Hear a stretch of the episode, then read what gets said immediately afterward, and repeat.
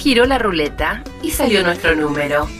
Arrancamos con el Juego No Termina. Juego no termina. El programa de la Asociación de Lucha contra la Esclerosis Múltiple. Pasada la pelea, este juego no va a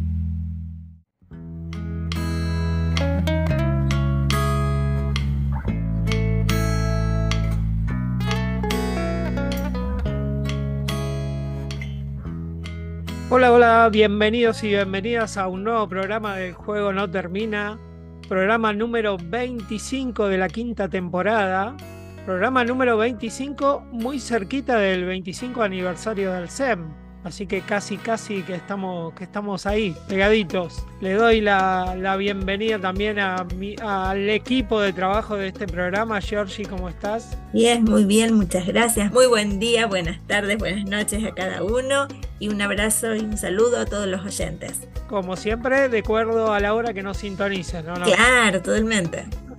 Seguro. Aldo, ¿cómo andás? Bueno, ¿qué tal? Ahora mucho mejor, muy honrado estar con ustedes. Gracias. Gracias, Aldo. Igualmente, como, como, como cada semana. Javi, Hola Leo, ¿cómo estás? Bien. Eh, está, se está acercando un poco el cumpleaños, pero se está acercando el 21 de septiembre, que se va a venir la primavera. Yo estoy respondiendo, yo estoy tachando los días. ajá, para, para el cambio de clima, Sí, sí, sí. seguro. ¿Cómo? Yo soy team verano, no me gusta Está, el está muy bien, está muy bien. ¿Cómo están viviendo? Estamos transitando una semana corta. Eh, la semana corta a mí me pone, me pone feliz, pero me predispone más cuando es así, cuando el lunes es feriado, más que cuando los viernes es feriado. No sé por qué. Es como que arrancar la semana un martes y eso me, me cambia el humor. Arranco la semana distinto. No sé si soy yo, si a ustedes les pasa lo mismo. Sí, se te acorta un montón, la semana es mejor, es mejor. Es- eh, ¿Vos también vivís que es mejor que sea el lunes a que sea feriado el viernes? Sí. Bueno, co- coincidimos, Javi. A mí me resulta al revés, muy cortita. no me alcanza para todo lo que quiero hacer. Pero Pero ¿te gusta más que que sea feriado? ¿Te No, gusta todo más que bien, el todo feriado sea el viernes o te da lo mismo? Eh, igual, igual. La verdad que igual. Está bien, está bien. Lo, lo disfrutás de, de las dos maneras. Sí. Aldo, Aldo. Yo me gusta porque no tengo que ir a trabajar. está muy bien, está muy bien. Aprovechá el, el feriado, no tenés que moverte. Está muy bien, está perfecto. Bueno, le- les cuento. Hoy, hoy vamos a tener eh, en el programa, vamos a hablar eh, en marco a, a esto que comentábamos recién del, del aniversario de Alcem. Vamos a estar hablando, Georgie, con Emilia Arrigui. Emilia Arrigui. Ujú. Emilia Arrigui es eh, doctora en psicología de la salud, ¿no? Exactamente. Y se desempeña como directora de la Universidad de eh, El Paciente y la Familia. Así es, una universidad que tiene poquito tiempo, en lo que justamente está organizada para orientar beneficios para los pacientes, las distintas patologías y su familia, y poder acompañarnos. Y vamos a poder escuchar eh, una entrevista que vamos a tener con ella, y va a ser realmente un placer poder eh, conversar con ella. Perfecto, vamos a tener un, lindo testimonio con, con- charlando con Emilia. Y también vamos a seguir viajando por Latinoamérica. En esta oportunidad nos vamos a ir a Colombia, más precisamente a Medellín. Vamos a estar charlando con Marta Sosa, quien es líder y voluntaria de la asociación ALEM. Nos va a contar por, por medio de su testimonio también todo lo que, lo que la asociación hace en favor de, de la gente con, con esclerosis múltiple. Así que tenemos un programa cargadito, no te lo puedes perder, quédate ahí, que ya seguimos con más. El juego no termina.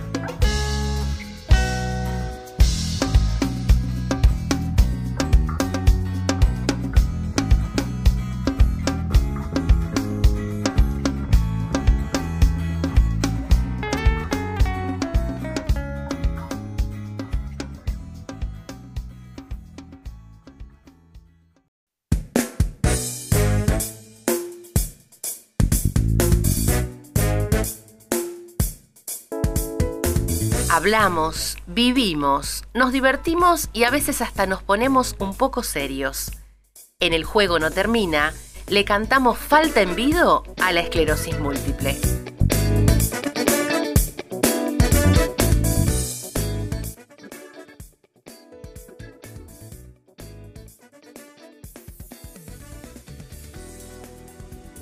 Bueno, acá estamos nuevamente en un nuevo bloque del juego no termina. Se está acercando el 25 años de, de Alcem, el 25 aniversario. Así que eh, en marco de eso eh, tenemos el honor para nosotros de hablar con Emilia Arrigui. Emilia, ¿cómo estás? Eh, Tanto Giorgi, Javi, Aldo como yo te saludamos y te damos la bienvenida al Juego No Termina. Muchas gracias, muy, muy honrada de mi parte de, de poder participar. Me parece una iniciativa súper, súper interesante y ojalá podamos usar todos los canales posibles para hacer llegar este, la voz de las personas que convivimos con esclerosis múltiple, bueno, a todos los rincones, ¿eh? que todos los medios estén a disposición para poder este, hacer llegar el mensaje. Bueno, muchas gracias y la verdad es un honor para nosotros tenerte acá y bueno, tenés tantos títulos académicos que sería imposible para mí recordarlos pero doctorado en psicología en la Universidad de Barcelona, eh, eh, psico-oncología es en el Instituto Nacional de Milán. Así que bueno, la verdad es, es, un gusto, le cuento un poco a la gente, es un gusto tenerte, tenerte acá con nosotros. Gracias, gracias, muchas gracias. Además de todo ese de currículum que dice eh, Leo, me parece sumamente interesante el cargo que tenés ahora, que sos directora de la Universidad del Paciente y la Familia. Eh, si querés contarnos un poquito cómo es el día a día o cómo es un poco la, la historia. Sí, cómo no, cómo no. Miren, em, tengo la, el privilegio de, estar este, en esta organización que creamos hace relativamente poco. Si bien hace muchos años vengo trabajando en relación a, a lo que los pacientes necesitan y a poder este, hacer llegar esas necesidades a quienes luego tienen que dar respuesta, ya sea eh, a nivel de las políticas de salud, a nivel de los cuidados, eh, a nivel de del conocimiento de la comunidad acerca de cómo impactan enfermedades como la esclerosis múltiple, no solamente en el paciente, sino también en toda la familia. ¿no? Y eso me ha llevado a, a interesarme por estos temas de manera que podamos también eh, de una manera científica, fundamentar esas necesidades, explicar esas prioridades y tratar de que las personas reciban una atención integral, ¿no? Desde que reciben el diagnóstico, que eso tampoco es tan fácil y tan descontado, ahora la esclerosis múltiple, ustedes saben, se conoce un poco más, eh, pero hace unos años atrás era, este, era realmente eh, muy, muy desconocida Así que también este, poder recibir un diagnóstico oportuno, poder tener mejores perspectivas cuando ese diagnóstico se hace de manera temprana, tener el acceso a un equipo integral, cada vez tenemos más conocimiento que tanto la, más allá de, la, de, la, medicación, que también hoy tenemos disponible una batería mucho más amplia de, de medicamentos que hace muy poquitos años atrás. Sabemos también que eh, hacer rehabilitación de manera continuada es uno de los pilares de un tratamiento integral, tener acceso a, una consulta de psicología si uno lo necesita, bueno, y a otro tipo de, de servicios que se van necesitando a medida de que, bueno, de que la persona va, eh, va envejeciendo, ¿no? Pero acá somos todos súper jóvenes, así que eso no nos preocupa por ahora. Por el momento. Sí. ¿Cómo ves, eh, justo tocaste la, la, política sanitaria en el país? Sí. ¿Cómo, cómo, cómo lo ves? ¿Cómo, ¿Qué panorama tenés? Mira, yo creo que Argentina está muy bien posicionada. Eh, tenemos este, la ventaja de que por un lado eh, tenemos organizaciones de pacientes sólidas, eso no sucede en todos los países. Eh, esa es una gran ventaja eh, porque las organizaciones de pacientes o, líderes o, o mm, formadores de opinión, como ustedes en este caso, van ayudando a la comunidad entera que no está tan cercana a esta realidad a interesarse y a participar activamente. ¿no? Y eso es muy importante a nivel de los tomadores de decisión, ¿no? que esto no afecte a un grupo muy reducido de personas, sino que realmente el impacto es muy importante porque recordamos que eh, generalmente esta enfermedad aparece en, una edad muy joven de las personas, eh, cuando están plenamente activas a nivel laboral o cuando están en, plena evolución este, en su trabajo o, eh, están estudiando o están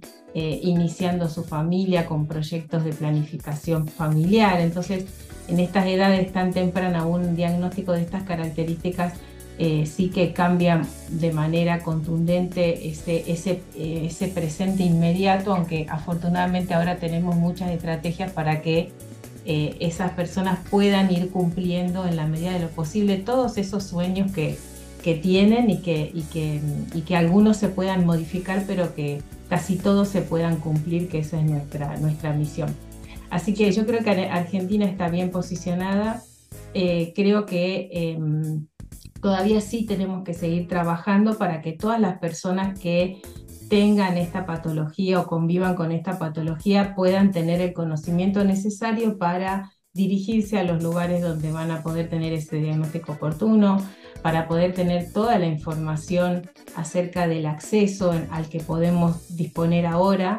Eh, y bueno, esa falta de información a veces hace que muchas personas no conozcan las posibilidades que hay aquí en Argentina, ¿no? más allá de, la situación de crisis que estamos viviendo ahora. Eh, yo creo que Argentina está muy bien posicionada y vuelvo a repetir que tener líderes del perfil que tiene Argentina hace que también esté muy al tanto de todas las novedades en todos los sentidos, a nivel científico, pero también a nivel de los movimientos y las organizaciones este, a nivel mundial, digamos. ¿no? Claro. Qué importante eso, ¿no? En un año de, elecciones, tener en cuenta eso, que, la gente que nos vaya a dirigir eh, tenga esta prioridad en cuanto a la salud. Que a veces por ahí eh, hay mucha gente que con esto de que no, no me interesa la política o no me gusta hablar de política, por ahí no lee la propuesta de cada candidato y bueno, es muy importante en, algunos puntos no, no, dejarlo pasar y leer qué, nos proponen en cuanto a la salud, en cuanto a la educación y muchos temas más, ¿no? Pero bueno, en este caso lo, lo que nos convoca es, es en cuanto a la salud. Claro que sí, claro que sí, totalmente de acuerdo. Mira, eh, eh, siempre me gusta contar una, anécdota que pasó en Estados Unidos eh, antes de que Obama fuera presidente. Su, su suegro padecía en esa época esclerosis múltiple y él recibió a un grupo de, bueno, de líderes que estaban promoviendo en ese momento eh, una serie de iniciativas a favor de la esclerosis múltiple cuando jamás imaginaron que luego Obama iba a ser presidente. Entonces, una de las tareas fundamentales de eh, las organizaciones de pacientes, de los formadores de opinión, es tener ese contacto directo con quienes luego van a tomar esas decisiones que van a transformar la vida de las personas. No podemos no interesarnos por la política, aunque a veces este, estamos más, más desencantados, más desilusionados, ¿no? Porque a veces los políticos, las personas no están a la altura, pero la política no tiene nada que ver con eso. Eh, y tenemos que estar interesados e involucrados porque eso afecta nuestra vida cotidiana y puede afectar la vida de nuestros familiares, de nuestros hijos el día de mañana, así que eh, todos tenemos que estar, como decís vos, Leo, muy al tanto de cuáles son las propuestas y ser muy conscientes a la hora de, elegir a nuestros mandatarios. ¿no? Seguro, seguro. La, política es, e, es, la vida, ¿no? Digamos, como, como vos decís, quizás eh, los políticos muchas veces estamos desencantados de algunos políticos, pero bueno, la política es la vida, no podemos ignorar qué medidas se van a tomar con respecto a, ciertos temas, porque en definitiva es como, cómo vamos a vivir. No sé si alguno de los chicos tenía una pregunta. Eh, sí, yo tenía para Emilia. Si no mal no leí que vos convivís con una persona con esclerosis múltiple. ¿Cómo te impactó a vos eso? Bueno, em, generalmente no suelo hablar mucho de, este tema porque, pero no, no, no, no, no, pero lo hago, lo hago con gusto y lo hago de manera, este, bueno, me siento muy orgullosa Eh, sí, mi esposo te convive con, bueno, en realidad todos convivimos con esclerosis múltiple. Yo digo que los síntomas son del paciente y la enfermedad es de la familia, ¿no? Eh, es una realidad que seguramente transforma a, todo el grupo familiar. Eh, en nuestro caso éramos bastante jóvenes con, con dos niñas muy chiquititas, así que eh, en el momento, la verdad que fue muy, muy choqueante. Mi, esposo trabajaba en ese momento con, en una actividad laboral que, que tenía mucho, mucho componente físico en lo que hacía, así que eh, tuvo que ir adaptando esa, esa mm, actividad laboral a, bueno, a cómo fue avanzando su enfermedad. En el momento en que, en que recibimos el diagnóstico había muy poquita medicación, a disposición, así que eh, una de las cosas que nosotros hacemos con muchísima alegría es recibir por ahí llamadas de, todas partes del mundo, de verdad, eh, de gente que, como, como recibirán seguramente ustedes, este, eh, de gente que recibe el diagnóstico y se encuentra en una situación este, muy desesperada, a contarles que, la historia de la, de la esclerosis múltiple ha cambiado, gracias a Dios, eh, que hoy tenemos eh, distintos fármacos a disposición, pero que también tenemos otras estrategias de cuidado que pueden ayudar muchísimo a, las personas que conviven con esclerosis múltiple y siempre recordar que todavía es mucho más lo que no sabemos que lo que sabemos, así que hay muchas cosas por descubrir eh, y bueno, y también tener buenos referentes, ¿no? buenos referentes en cuanto a personas que eh, más allá de, su condición actual, eh, muestran alegría y felicidad a pesar de convivir con una enfermedad que es dura, que es difícil eh, y que, bueno, que muchas veces nos, nos va sometiendo como a las limitaciones, a muchas limitaciones, pero que eso, como digo siempre, no nos impide ni, ni seguir soñando ni seguir con esperanza cumpliendo los sueños que tenemos cada uno de nosotros. Seguro. Sí, Javi. No, que digo que es verdad la mayoría de cosas es muy así, es muy cierta. Nosotros, ah, yo por lo menos soy así, vos también con esclerosis, porque te cuento, Emilia, que acá la mayoría somos todos escleróticos, la mayoría. Sí, sí, somos, somos, todos tenemos esclerosis múltiple. Aldo. Eh, yo quiero recalcar el sacrificio, esa noche, pero hizo mucho sacrificio para poder estudiar, teniendo hijos chicos, marido y una vida. es, admirable, ¿no? Como, como eh, con, todas las dificultades que, te presenta la vida, eh, bueno, Emilia eh, pudo llegar a tanto y te agradecemos la verdad mucho, mucho por eso. Yo me, me quedo con una parte que decías de que falta mucho seguir investigando, eh, falta mucho por descubrir y bueno, lo, importante de no dejar eh, de investigar, eso, eso, es a lo que iba, de que no se abandone eh, la investigación y las instituciones que se dedican a eso. Sí, Georgie.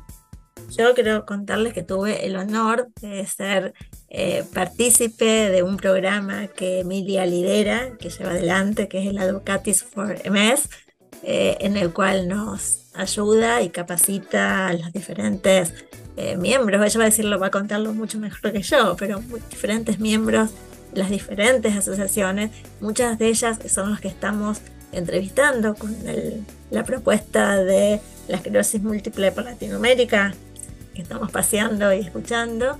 Eh, y he tenido el placer inmenso de formar parte de uno de los programas de Emilia, de capacitación, de enseñanza, de acompañamiento, eh, incluso de evaluación. O sea, Emilia, más que sacarme el sombrero y agradecerte, es inmenso lo que vos producís y lo que a su vez cada uno de los referentes que fuiste capacitando hace en su medio.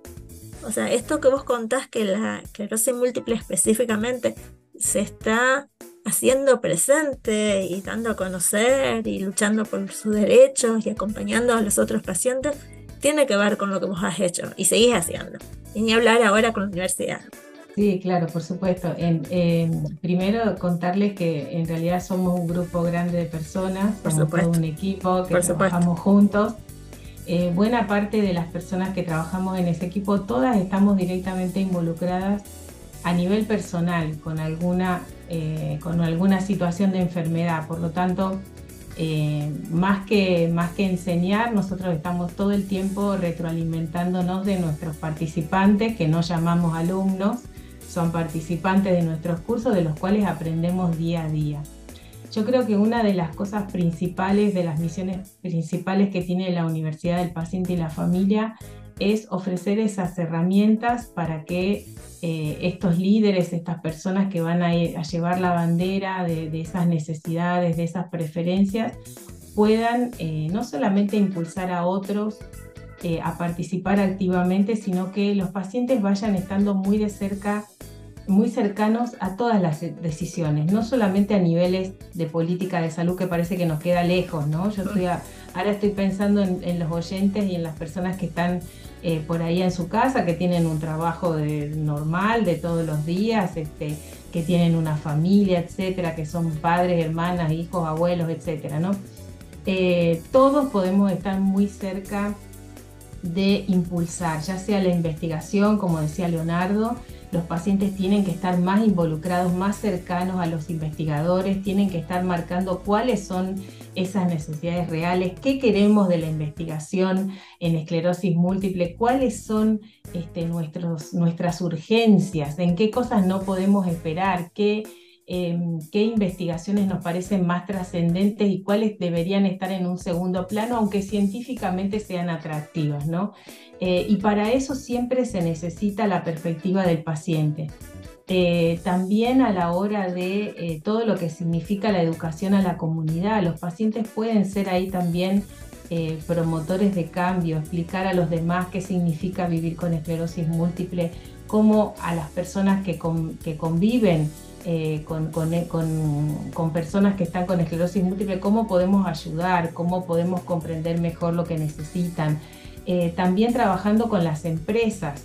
Eh, tendríamos que estar mucho más cerca de los empresarios. Hay que explicar que una persona con esclerosis múltiple tiene algunas limitaciones, pero que haciendo un trabajo adaptado se pueden hacer muchísimas cosas y que necesitamos que las personas con esclerosis múltiple estén trabajando, que estén activas, que estén involucradas, todavía son personas que tienen muchísimo para dar.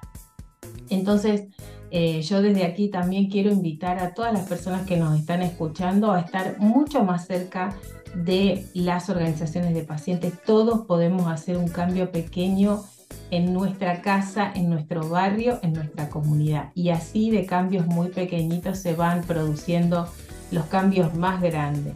Eh, cualquiera puede donar su tiempo, cualquiera puede donar alguna habilidad que aprendió en su vida y que ahora tal vez está jubilado y tiene tiempo. Eh, o que realmente tiene esa necesidad de dar y bueno, hay toda una comunidad de personas que están esperando esa ayuda y que realmente, eh, bueno, ese impacto se va a notar, ¿no? Cada, cada cada persona puede producir un impacto muy grande en, otras y en la propia organización. Claro, hay mucha gente dispuesta a recibir esa ayuda. si cualquiera de nuestros oyentes quiere saber más sobre la universidad y eso, ¿cómo, cómo lo pueden ubicar? Bueno, pueden seguirnos en nuestras redes sociales. Leo, yo sé que vos sos muy activo en redes, yo te sigo también, eh, como arroba, arroba UPF de Universidad del Paciente y la Familia, arroba UPF Pacientes y nos encuentran tanto en Facebook, en Instagram, eh, hace poquito también estamos en TikTok. Y bueno, lo que intentamos hacer justamente es eh, ofrecer actividades educativas y de difusión para que bueno, podamos este, hablar no solo de esclerosis múltiple, sino de otras enfermedades crónicas y de qué manera también los pacientes pueden aportar en innovación, en cambio, en generar em, modificaciones positivas para tener eh, bueno, un cuidado eh, integral de la persona, que es a lo que nosotros aspiramos, a que las personas se sientan cuidadas en su integridad y a que, bueno, nadie se sienta solo, que es por eso por lo que nacen las organizaciones de pacientes, que nadie que sufra esta enfermedad se encuentre o se sienta solo, ¿no? sino que sienta ese, esa compañía, ese calor y que a pesar de que el pronóstico pueda ser muy, muy aterrador, aquí estamos para mostrar que no es así y que, y que, bueno, que esos sueños se pueden cumplir. Excelente, perfecto. Entonces, arroba UPF en cualquiera, de, en cualquiera de las plataformas que nombraste antes, como para seguir, seguirlos y, y apre- aprender un poco más, acercarnos un poco más y ver, porque hay muchos que seguramente pueden aportar y hay muchos que, que pueden también recibir de, de ese aporte, ¿no? Exacto, Así que nada, exacto. los invitamos a seguir y nos ponemos como, como medio de comunicación eh, a disposición para, para lo que necesiten. Muchas gracias bueno, quiero felicitarlos por, bueno, porque, porque el juego no termina, es un excelente, un excelente título, este, muy esperanzador, tenemos que contagiar esa esperanza, esa alegría de vivir eh, a todos los nuevitos que están por ahí con mucho miedo, que recibieron hace poco el diagnóstico de esta enfermedad. Y, y bueno, decirles que hay un montón de alternativas, que hay un montón de cosas que se pueden hacer, a focalizarse en todo lo que se puede hacer. Y, y- también es, eh, eh, creo que también nos queda un desafío importante que tiene que ver con la familia, que tiene que ver con los cuidadores, que tiene que ver con los hijos, o sea que hay tantas cosas todavía por explorar y por mejorar, que bueno, espero que esta sea, estoy seguro que va a ser una ventana para, para hablar de todos esos temas que son tan, tan interesantes. Seguro, bueno, te, te invitamos entonces a, a cualquier futuro programa Encantada. y como encantada. siempre, súper interesante y cuando las conversaciones son interesantes nos quedan cortas, así que Mm. bueno, no, nos quedó muy corta, tenemos millones de cosas más para hablar, pero bueno, seguramente no va a faltar oportunidad. Eh, Bueno, no sé si gracias. alguno de mis compañeros te quiere saludar antes de despedir a Emilia. Sí, sí, sobre todo agradecerte, Emilia, un placer escucharte y me sumo a esa ventana de esperanza y de posibilidad y de oportunidad y de compromiso, y de compromiso. Y mi agradecimiento por todos los años que venís caminando y haciendo realidad ese sueño que tuviste en algún momento de sumar tu aporte para ayudar y colaborar este, y ir por más. Así que mil, mil gracias. Gracias, gracias a ustedes por todo el trabajo que están haciendo y bueno, a, a las órdenes. Yo cuando me inviten, encantada. Bueno, muchas gracias Emilia y bueno, disculpa la pregunta. No, no, no, al contrario, al contrario, al contrario, Javier, al contrario. Muchas gracias. Muchas gracias, Emilia. Entonces eh, te despedimos y bueno, te, te dejamos la invitación para, para un futuro programa. Como no, encantada, muchas gracias. Un beso grande. De esta manera cerramos un nuevo bloque del juego no termina y enseguida seguimos con más eh, de nuestra programación. Ya volvemos.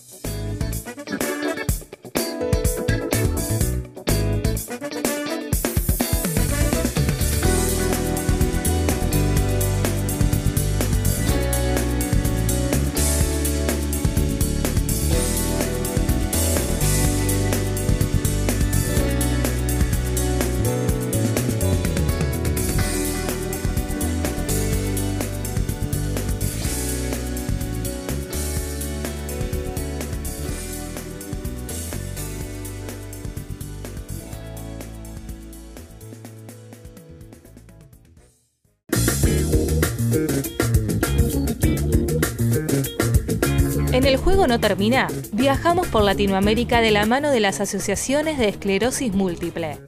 Alista el equipaje, que vamos a recorrer las regiones que trabajan por las personas con EM.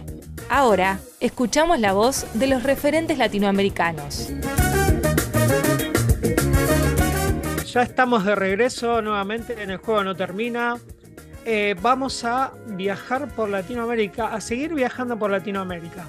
En esta oportunidad nos vamos a ir a Colombia.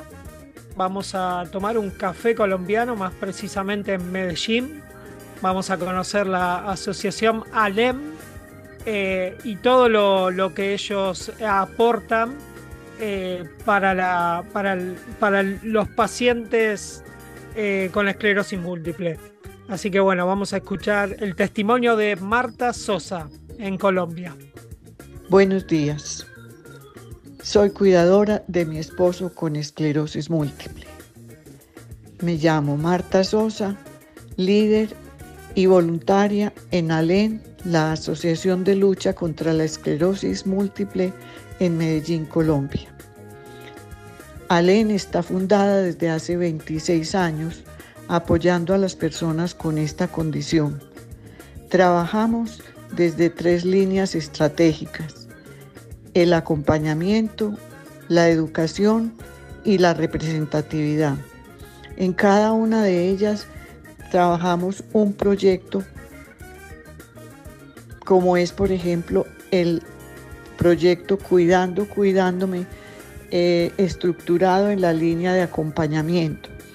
Se hace unas actividades dirigidas a la población, por eso es el, el proyecto más importante, porque acompaña a las personas eh, con eh, un equipo multidisciplinario de trabajador social, fisioterapeuta, psicólogo, eh, mm, neuropsicóloga, terapias alternativas para mejorar la calidad de vida de estas personas.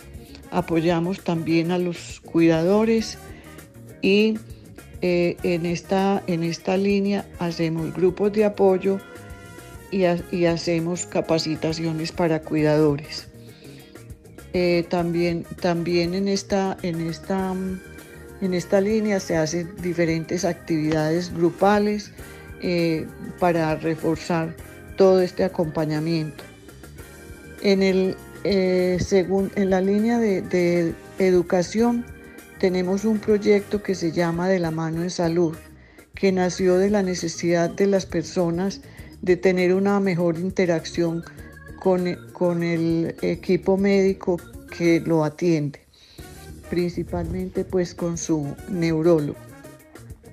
Entonces en este, en este proyecto nació una actividad muy bonita que se llama Práctica Médica Solidaria con la Esclerosis Múltiple, donde en un espacio diferente de la consulta eh, médica eh, se establecen unas relaciones al, tener a los mejores expositores eh, mm, sobre esclerosis múltiple, nacionales e internacionales, educando a las personas en esta actividad, en este proceso de su enfermedad. Esto nos ha creado una buena relación con el sector salud, teniendo apoyo de importantes en neurólogos y especialistas eh, que, nos apoyan cada año en, en la actividad, ya sea presencial o virtual. En este proyecto también trabajamos el tema de incidencia en políticas públicas, eh, reuniéndonos en equipos importantes como la Federación Colombiana de Enfermedades Raras, FECOE, eh, como la Mesa de Enfermedades Raras de, Antioquia, porque consideramos que unirnos con otras organizaciones nos hace más visibles que hacer un trabajo en solitario. Eh, hemos avanzado bastante, trabajamos temas importantes, nos sentimos apoyados ante los entes gubernamentales, los cuales participan también mucho en, en nuestro trabajo. Y finalmente pues está el trabajo de representación, que es la presencia de ALEN en todos estos organismos, eh, llevar la voz del paciente, eh, estar eh, presente en muchos otros espacios, como por ejemplo una, un espacio de, de una universidad llamada Red Compasiva, que es para cuidadores, donde también diseñamos estrategias de acompañamiento a los cuidadores. En fin, este es el trabajo que Alen eh, realiza. Eh, esperamos eh, compartir con todos en este programa radial. Muchas gracias. Bueno, ahí escuchábamos entonces el testimonio de Marta Sosa y la Fundación Alem.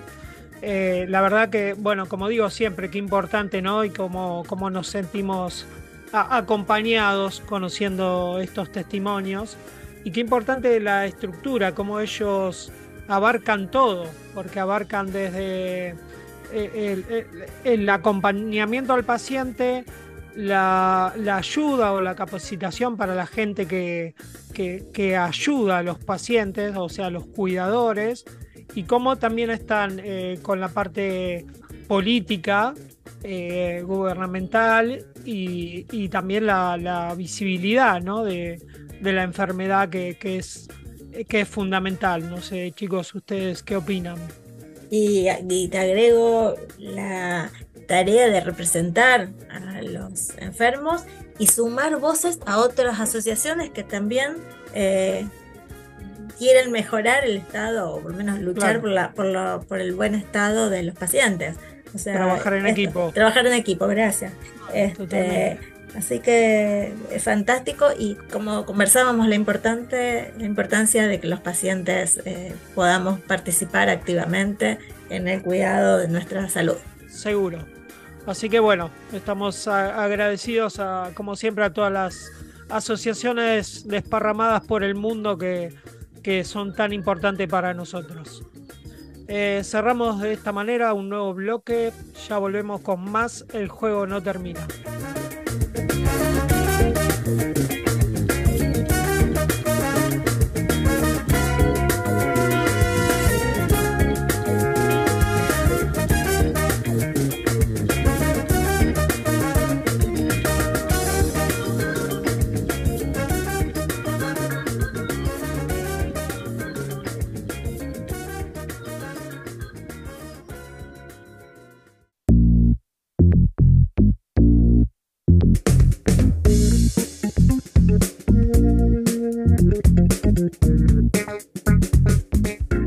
Somos el hombre araña, pero nos colgamos de las redes. Encontranos en Instagram, YouTube y Facebook como Alcem y en Spotify y Google Podcast como El Juego No Termina.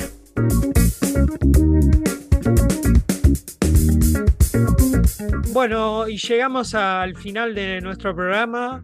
Eh, como venimos anticipando en los programas anteriores, estén atentos que el 3 de septiembre es el cumpleaños de Alcem. Eh, todavía no, no vi ninguna, Javi, ayúdame si vos viste algo, no vi ninguna publicación, Pero va a salir, ¿eh? Va a pero salir. sé que algo hay, así que estemos atentos al 3 de septiembre, que, que algo, algo, algo vamos a tener. Hay que estar atento a las redes sociales. Viste que entras en Spotify o en Google y enseguida aparecemos como Alcen, el juego no termina y ahí seguramente que van a cargar algo. Al- algo van a estar anunciando. Eso te iba a preguntar. Si, si la gente nos quiere escuchar eh, programas anteriores o, o este mismo programa, ¿por dónde lo puede hacer? Nos pueden escuchar por Spotify y por Google Podcast o, ¿sabes qué? El tema de la radio. Si no, también, como el método tradicional, como Aldo nos cuenta siempre, La puede escuchar por FM 89.3, República del Oeste. Excelente. Bueno, eh, recordemos que el 31 del 8, eh, hablando de esto de, de las redes, eh, Alcem va a dar una charla por Zoom sobre el tratamiento de neurorehabilitación y la importancia del trabajo interdisciplinario. Es el 31 del 8 a las 18 horas. Igualmente estén eh, atentos a, la- a las redes de Alcen, eh, mismo ya está publicado, así que lo pueden ir a ver ahí, eh, como para inscribirse y, estar atento, va a ser por Zoom, así pueden participar. Bueno, gente, sin otro particular, estamos cerrando el programa del día de hoy. Les agradecemos mucho por haber estado del otro lado.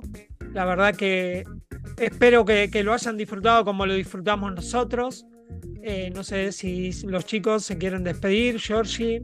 Darles un saludo a todos y nuevamente muchas gracias por abrirnos sus puertas y como siempre nos dice Aldo, por permitirnos entrar en su casa. Un- un- que tengan una muy buena semana. Javi. Bueno, eh, gracias por estar escuchándonos y bueno, hasta la semana que viene. Seguramente que ahí vamos a estar en Google Podcast y en Spotify y en la radio que era... ¿Sabés cuál número es la radio? Aldo nos va a decir ahora por qué radio Ah. nos pueden escuchar. F- FM 89.3, Radio Pública del Oeste. Y Radio Pública Del oeste. Uruguay. De Concepción Ah, y del Uruguay. Radio Concepción del Uruguay. Aldo, ¿querés despedirte? Sí. Agradecer no solamente a ustedes, agradecer a la gente que nos deja entrar todas las semanas en sus hogares. Gracias. Bueno, muchas gracias chicos. Yo los despido a ustedes hasta la semana que viene y a todos nuestros oyentes. eh, gracias por hacernos siempre el aguante. Y bueno, nos vemos la semana que viene con más. El juego no termina. Gracias.